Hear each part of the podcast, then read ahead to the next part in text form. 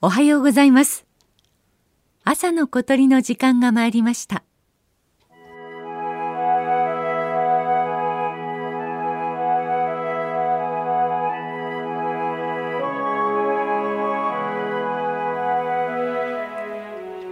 東京都足立区の西部に舎人公園があります。とても広い公園で鳥を探しながら歩くとあっという間に時間が経ってしまいます。鳥が多いのは池の周り。吉の中から鳴き声が聞こえてきました。大判です。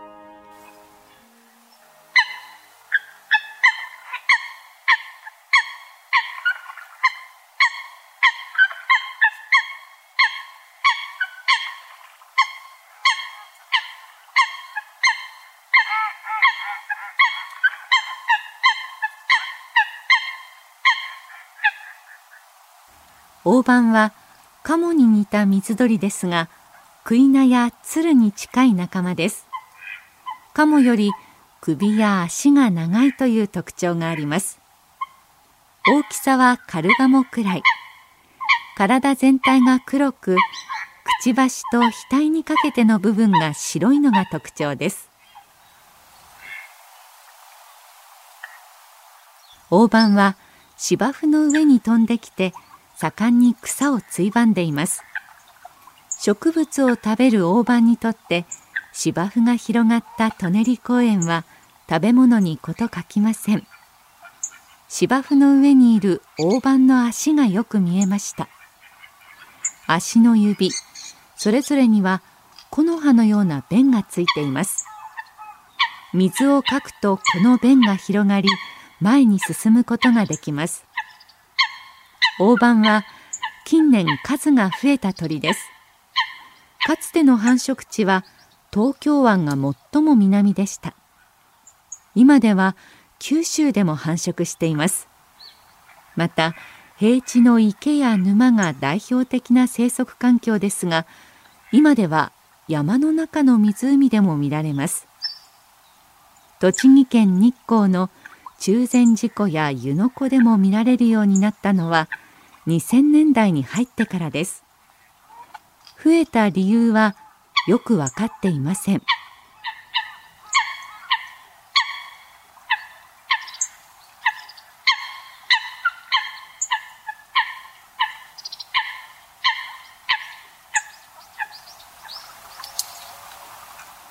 大判そのものが世界的に多い鳥でユーラシア大陸の東西に広く分布し水辺でよく見られます。ロンドンの公園の池などでも普通にいます。かつての日本は大判の分布域の端にあたり数の少ない地域でした。日本でも増えて世界的な水準になったことになります。大判にとって舎人公園がハイドパークやグリーンパーク並みになったのかもしれません。よく見ると大判の白いくちばしと額が淡いピンク色になっていました。春を迎えての繁殖期の色です。春めいた日差しに映える色でした。